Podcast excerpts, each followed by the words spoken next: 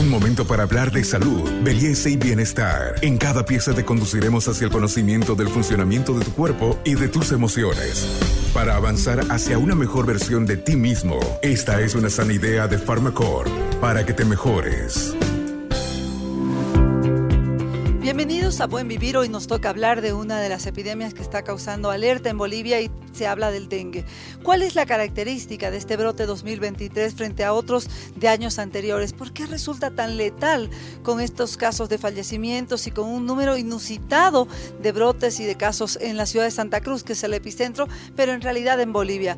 Estamos con el doctor Héctor Mejía. Por favor, doctor, si usted como epidemiólogo nos puede aclarar la situación del dengue. ¿Qué es el dengue y cómo está afectando en esta epidemia 2023? Bueno, el dengue es una enfermedad con la cual convivimos desde hace muchos años. Es una enfermedad viral transmitida por el mosquito hembra de una especie que se llama Aedes aegypti. Es importante señalar que la mitad de la población del mundo está en riesgo de adquirir esta enfermedad. Se calcula que cada año 5% de los 8 billones de personas que somos se contagian y produciendo muchas muertes, sobre todo en el hemisferio sur del mundo, ¿no? todo lo que es Latinoamérica, el África y el sudeste asiático, donde ocurren muchas muertes cada año. Un brote abrupto en Bolivia, con más de 4.000 casos confirmados a la fecha, fallecimientos en, en, los pacientes en los que nos esperaba que exista un desenlace fatal. ¿Qué es lo que está ocurriendo y cómo se está manifestando este dengue, doctor? Bueno, una, una, clave que lo dice la OMS y lo dicen los expertos en, manejar esta enfermedad es que el reconocimiento precoz de algunos casos graves facilita el manejo y evita las muertes a menos del 1%. Es decir, que de cada mil pacientes graves se muera uno apenas, pero ya lo dijiste, de 4.000 eh, han muerto hasta el momento creo que entre 10 y 15 personas, entonces eso es mucho más allá del 1%. Entonces, por lo tanto, esto está indicando que muchas personas seguramente, eh, desconociendo los eh, signos de peligro, no están acudiendo oportunamente a los centros de salud o la otra opción es que los centros de salud que manejan este tipo de pacientes eh, no están cumpliendo protocolos nacionales, por ejemplo, para el manejo de esta enfermedad. Son dos aspectos, obviamente, que pueden hacer que los casos graves se compliquen y terminen en fallecimientos. lo, otro, ¿por qué hay tantos casos? Porque obviamente la enfermedad existe donde hay el mosquito.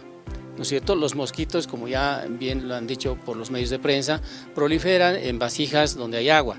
Eso depende de la gente, de la comunidad, no dejar baldes, frascos, llantas a la intemperie, donde los mosquitos pueden proliferar.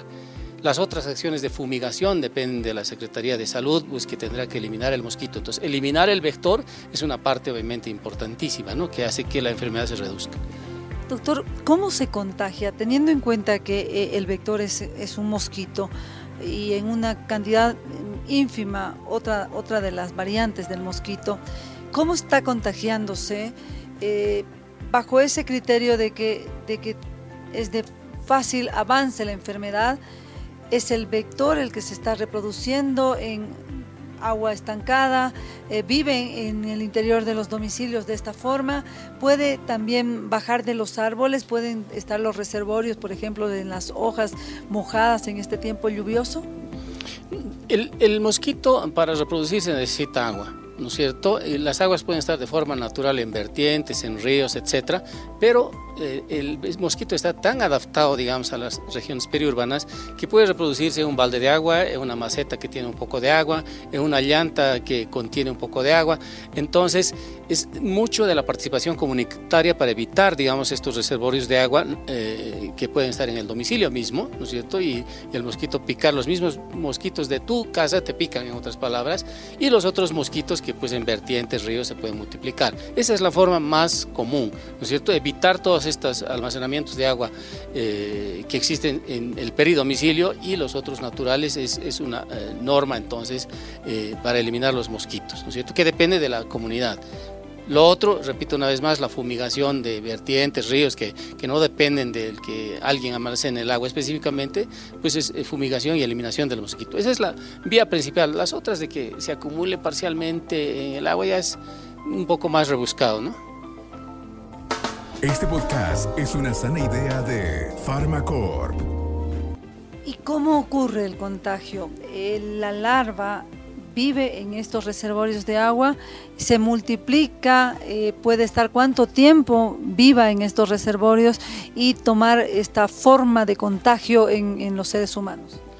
El mosquito, una vez que adquiere la capacidad de alimentarse eh, picando a una persona enferma, por ejemplo, si un mosquito sano pica a una persona enferma, el mosquito adquiere el virus y en un periodo más o menos de 7 a 10 días el virus se replica en el intestino del mosquito y va a depositarse a sus glándulas salivales y cuando va a picar a otra persona sana va a transmitirle el, virus.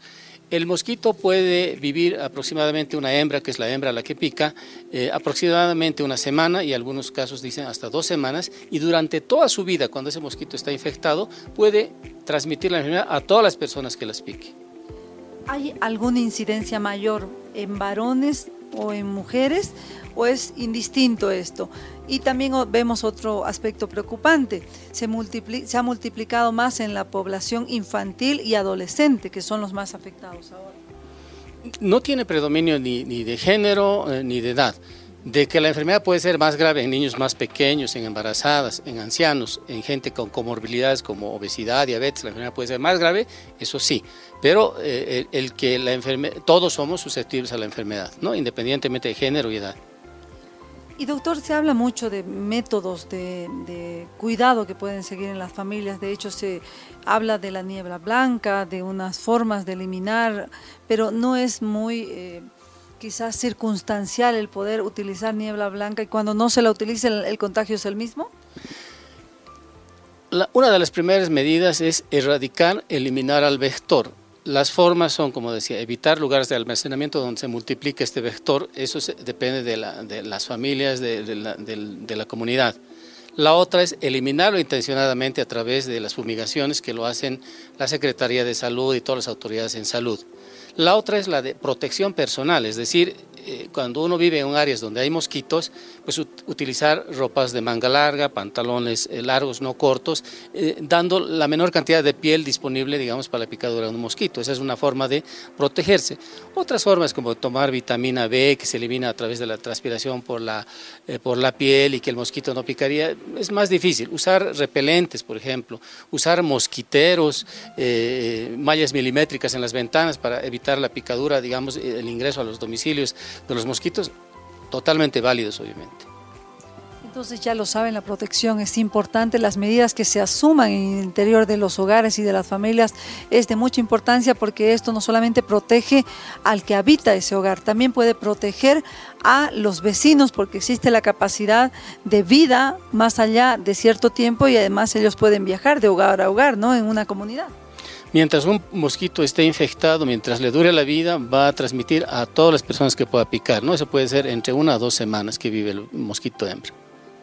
Soy Carmen Melgar, especialista en temas de salud y con Buen Vivir, por supuesto, será hasta nuestro próximo podcast. Hasta aquí llegamos hoy. Síguenos en nuestras redes sociales de Facebook, Instagram y en nuestra revista digital Buen Vivir. Esta es una sana idea de Farmacor.